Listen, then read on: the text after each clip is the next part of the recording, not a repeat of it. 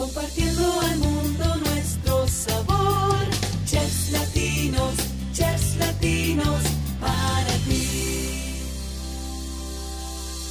¿qué onda mi gente bonita de Chefs Latinos el podcast? Soy yo, una vez más molestándolo, soy Oscar Quiñones, ya tú sabes, diría el Yari Yankee, y hoy nos fuimos viajando virtualmente hasta la ciudad de Guadalajara, Jalisco, para platicar un poquito con el chef Jonah. ¿Cómo estamos, chef? ¿Qué tal, Oscar? Pues muy bien y muy agradecido por la invitación aquí a tu podcast. Está fregoncísimo. No, pues que muchas gracias. Aquí se trata de dar a conocer historias que inspiran y la verdad es que todos ustedes, más en el ambiente gastronómico, tienen muchísimo que aportar porque se sabe, se sabe que es un arduo trabajo y que es de mucha dedicación y la verdad es admirable todo lo que hacen. Cuéntame, Yona, ¿de dónde saliste, güey? Pues yo salí de salí de mi mamá. este, no, salí de un, pues soy de, Guadalajara, bueno, de una parte que se llama Zapopan. Pues de ahí, de ahí venimos, este, mi familia y yo, ya posteriormente nos, fuimos a otro lado. Eh, mi papá toda la vida, bueno, gran parte de su vida se dedicó al, ámbito de servicio como mixólogo. bueno, en ese tiempo se le llamaba bartender, barman ahora ya, ya es un mixólogo, ¿no? Pero de ahí yo creo que empecé a tener como un poquito de, acercamiento a, a, este ámbito gastronómico, porque pues al fin y al cabo este, todo va de la mano. Mi mamá era una excelente cocinera, ella, pues de ahí, de ahí empecé como, como a saber qué era lo, comer bien, pues. El buen diente que le llaman. Sí, sí, sí. Oye. vaya, lo que pasa, es, es, que se me hace muy chistoso lo que dijiste ahorita, que antes eran pues el bartender, el vato del bar, el de la barra, el que servía, ahora ya es mixiología. ¿Qué opinas tú? Y me interesa muchísimo, güey, saber esto porque viene de un chef, ¿no? Que digo, es muy diferente una cosa con la otra, pero ¿qué opinas tú de estos términos que se adaptan por moda y que ahora los tienes que trabajar y aceptarlos y hasta estudiarlos, porque la raza ya, si eres bartender, eres un nivel menos para gente, obviamente, ¿no? Mentalmente estamos hablando.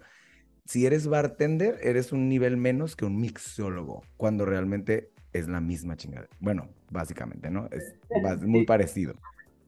Muy parecido. Pues yo, yo creo que que sí está bien, pero dándole como el sentido humano, ¿no? O sea, como dices, no, no demeritando, porque al fin y al cabo, por decir, este, mi papá ganó en su tiempo un premio de un, buen trago, este, ahora, y, él no tuvo estudios, ahora sí que él hizo desde abajo, yo también empecé lavando platos, este, ahora sí que yo lo aprendí de él, pero hay, ahora sí que este, existe la, la otra cara de la moneda que hay un vato que se metió un curso de, de, tragos o lo, lo, tomó en línea y ya es mixólogo. Y ahí sí es donde yo digo, no mames, eso, o sea, no, eso no te hace un mixólogo. O sea, creo que el, el hecho de ser mixólogo o barman viene con un chingo de trabajo detrás, pues, o sea, no puedes, es como cuando sales de la carrera este, de gastronomía y dices, ya soy chef. Y pues no, o sea, mm, hay mucho, mucho detrás para poder ser chef. Claro, es que me encantaría yo, y lo voy a investigar en el paso de este podcast, señoras y señores, la diferencia la voy a investigar aquí en la computadora, la diferencia entre la palabra mixiólogo y barman, ¿no? O bartender, que no creo que sea mucha, pero ahorita en lo que platicamos más con el chef Jonah, vamos a, vamos, voy a investigar para ustedes, porque yo tampoco sé y la verdad me considero ignorante del tema, entonces vamos a quitarnos esa ignorancia. A ver, Jonah, de Zapopan, ¿empezaste con la escuela de tu madre o te supo bien y dijiste, es algo que por lo que me quiero inclinar o realmente no sabías ni qué pedo o, cómo, cómo fue que empezó esta evolución del chef poco a poco en, en la vida?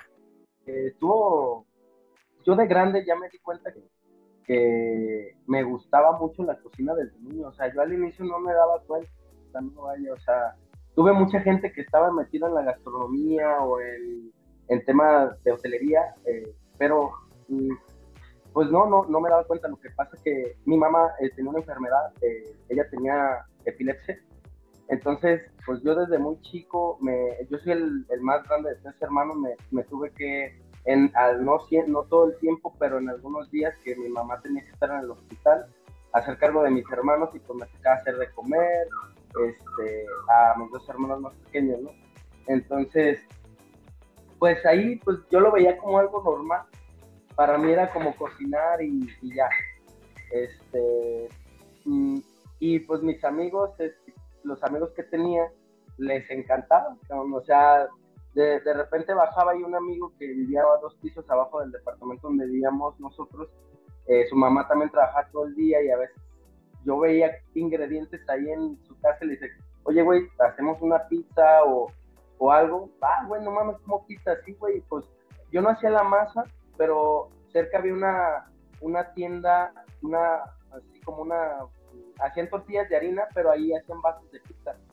Entonces, yo, mi mamá me enseñó a hacer una salsa de pizza, entonces hacía, hacía la salsa de pizza, se la ponía a la base, comprábamos jamón, salchicha y queso, horneábamos, pero te estoy hablando que yo tenía, estaba en la primaria todavía, tenía nueve, ocho años. Eso justo te iba a preguntar. Y sabía manejar súper bien el horno, pero para mí Oscar era, te lo juro, no lo hacía engreídamente, o sea, se me hacía algo normal, algo que yo hacía en la casa todo el tiempo para mis hermanos. Entré a la secundaria y yo recuerdo mucho ahora amigos me dicen, ¿te acuerdas que desde la secundaria nos llevabas pan francés? Y yo me levantaba, me hacía pan francés y lo ponía como topper para desayunar en la escuela. Y se me hacía normal hasta después que obviamente empecé, cuando sal, en las primeras vacaciones que tengo en la secundaria, mi papá me dice, oye, ¿sabes qué? Pues ocupo que me ayudes y hay un, un trabajito, este, o sea, con los gastos de la casa, ¿no? O sea, con poco. Entonces yo me iba los fines de semana a lavar platos a, a un salón de eventos. Iba y veía los chefs, ahí ya por primera vez vi un chef con un gorro, me acuerdo que para mí fue impresionante ver un gorro de chef. O sea, es de lo que más me acuerdo que wow, ¿verdad? Y yo veía a los chefs y serviendo platos y todo, y para mí era algo, eh, me emocionaba, pero yo creía que para todos se emocionaba, ¿no? Obviamente ya después me di cuenta que no, que para mí era como algo, los cocineros me daban, creían que me gustaba, yo voy a esperar de felicidad. Se me, se me hace algo bien padre que ahora entiendo y disfruto. Digo, esos fueron los inicios del chef Jonas. Este, andar ahí este, experimentando y todo por una situación familiar este, mm, pero estuvo, estuvo muy padre. Eh, en algún momento mm, estuvimos un poquito batallando ahí con, con dinero en la casa, entonces eh, me acuerdo que mamá siempre me decía, hijo, este, hay que guardarle a tu papá o algo, porque yo era bien trago. Entonces, eh, esperábamos de a que, y, era como un secreto así de mi mamá y mío, ¿no? aguantar un poquito, no comer tanto, ¿no? Y de ahí viene también mucho este amor de, a mí cuando cada que sirvo un plato viene con un con cariño detrás del plato porque siento que el dar alimento a la gente, este, pues es, es una cuestión, y, y a mí se me hace muy mística, ¿sabes? Como que le estás dando algo a la gente que va a tener toda la vida ahí. O sea, y lo tienes que hacer bien, lo tienes que hacer con ganas. Si no, pues ahora sí que termina aunque siempre termino en el mismo lugar, en el baño, pero creo que se queda parte de, de, cuando haces las cosas bien, se quedan con parte de ellos. Tengo mucha gente que, que llega a mi restaurante y, y siempre me dice, oye, no más, he, he, he, tenido clientes que han llorado, de que dice, es que así lo hacía mi abuela, así esto, así lo otro. Este, no todos, pero mm, tengo un, un clientes que son muy buenos amigos este, que les ha pasado eso y que, y que para mí es una satisfacción que no tienes una idea. Claro. Entonces, Oye, es que no, acabas de tocar un punto muy importante porque hablando yo en pasadas, en pasados programas, por ejemplo el One Way Show en el que, en el que participo también, en el que tengo, esta, hablamos de temas de psicología, ¿no? Y estábamos hablando de las energías. Entonces, ahorita que mencionaste este rollo de, de cómo transmites y cómo alimentas a personas y cómo les aportas algo que tú haces en, eh, con tus manos, con, con tus ingredientes que tú mismo seleccionaste, etcétera, etcétera. Estábamos hablando de las energías, o sea, obviamente no tiene nada que ver una cosa con la otra, pero se parece. Ahorita voy al punto. Eh, estábamos hablando de las energías sexuales. De que cómo te quedas tú con todas las energías, ya sea positivas o negativas, de las personas con las que tienes un intercourse o un coito, ¿no? Bla, bla, bla. Y estábamos, ahorita que mencionas esto, digo, ahora imagínate que la energía que tú tienes como persona y con la, la, el estado de ánimo en el que trabajas, cómo estás haciendo las cosas como chef, y todo eso va hacia el interior de tus comensales, hacia el estómago, o sea, todo tiene que ver. Yo también creo un chorro en lo místico, en las energías, y como un chef debe de tener siempre ese amor y pasión por lo que está cocinando y lo que está sirviendo, porque estás ingresándolo en cuerpos ajenos. Totalmente, yo creo que sí va muy, muy, muy de la mano. De hecho, mi cocina, Oscar, así la manejo, ¿eh? O sea, hay veces que los cocineros creo que se me quedan viendo como este güey que le digo, güey, es que es en serio, hay veces que está muy tranquilo el restaurante y les digo, güey, muevan las mesas, limpien, barran y les digo, van a ver que está empezando a llegar gente y pum, cabrón, nos empieza a llegar gente. Entonces, yo creo que tiene mucho que ver, este, no por nada, mm, me especialicé mucho en la gastronomía mexicana, es, pues, obviamente es mi raíz, pero eh, encuentras que en la cocina mexicana, siempre en la mesa mexicana, mm, no nada más es sentarte a comer, sino es como, como una reunión familiar, este, donde este, compartes eh, parte de tu día, compartes muchas cosas, entonces es lo que tratamos de hacer.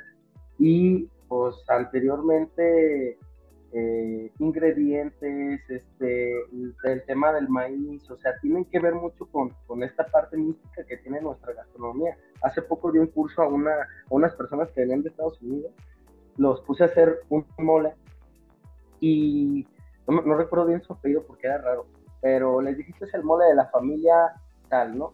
No, estaban fascinados y les dije, este mole solo vas a ver, o sea, solo, no va a haber otro mole igual porque es su mole, es su mole de su familia. Y no manches, lo entendieron súper bien. Este, le dije, es que así es la cocina mexicana.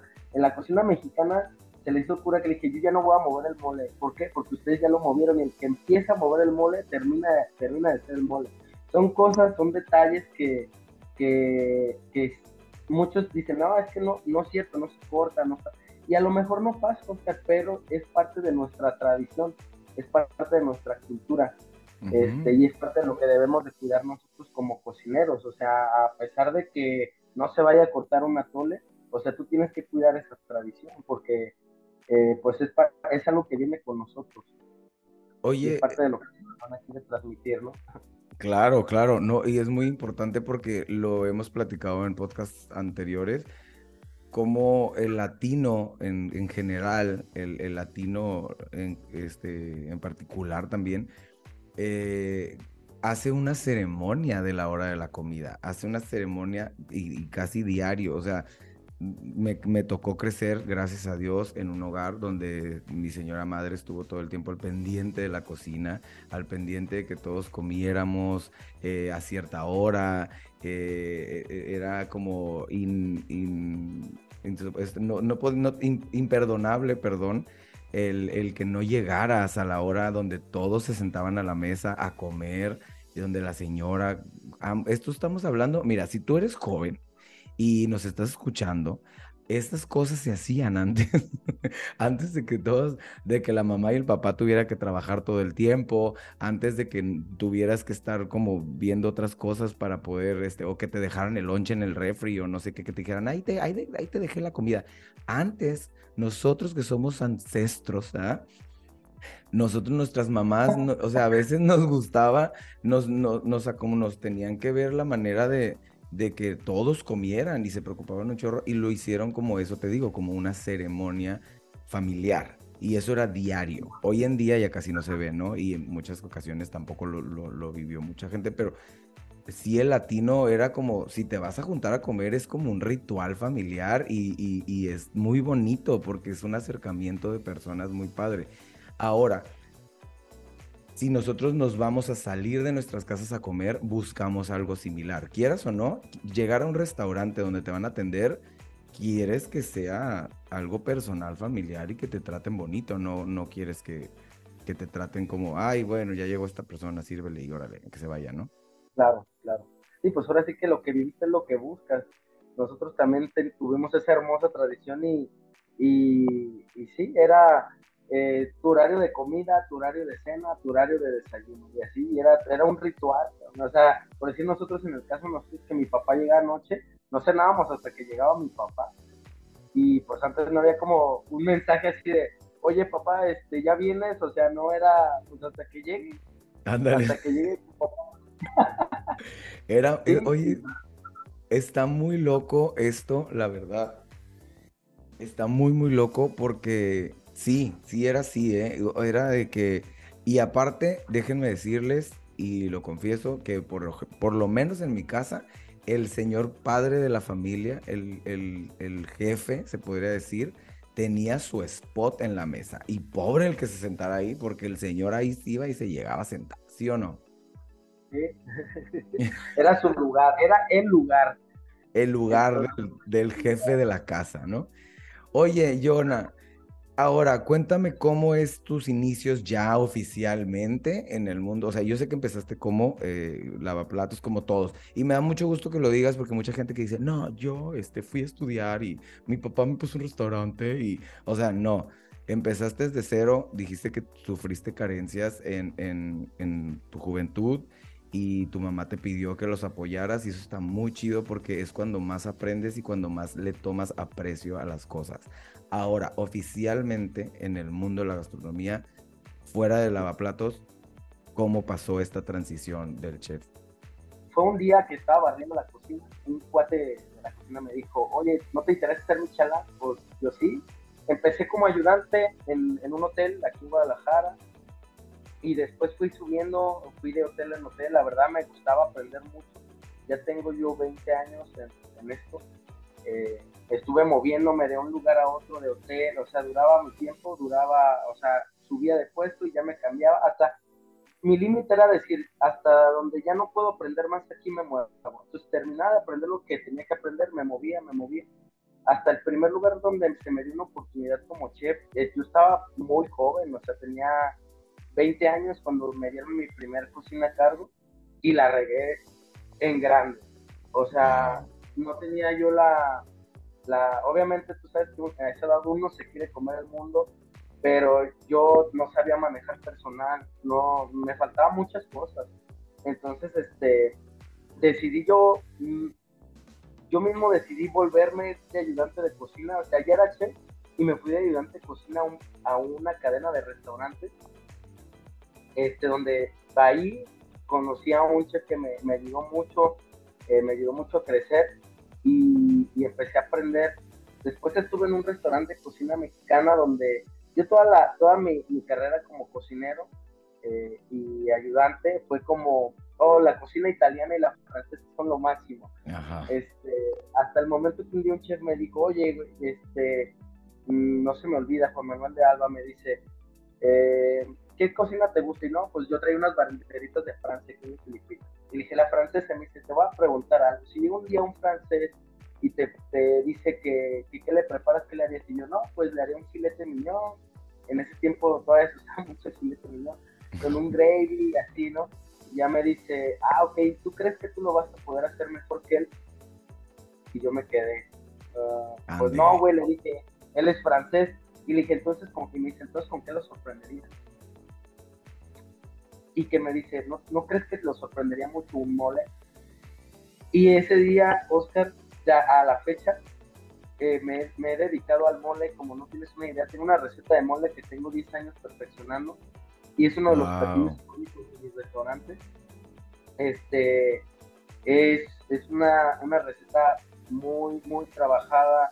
Este, me empecé a clavar en los ingredientes mexicanos, en los chiles, empecé a, a estudiar, a viajar, a conocer, a conocer nuestras raíces, a meterme a comunidades, a ver cómo se cosechaba el maíz.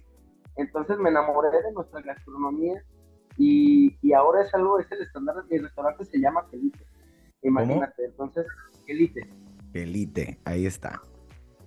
Entonces, eh, es como que el estandarte de, de, de, de nuestro restaurante usar ingredientes mexicanos, de productores locales y de gente que sabemos que está trabajando para salir el día a día adelante. Este, y pues ahí empezó, o sea, en eso empezó el Chef y el Chef ahorita es en lo que va y es, y es en lo que quiere, a lo que quiere llegar, que la gente, que los mexicanos, este, tengan esta pasión por su gastronomía y que cuando escuchen cocina mexicana no se escuche como, ah, voy a comerme un pozole nada más o tacos dorados, sino este, hay tantas cosas eh, que se pueden hacer con nuestros ingredientes que, uno no, no, no, tiene idea de, hasta dónde podemos llegar y ya haciendo nuestra cocina un patrimonio de la humanidad, ¿no?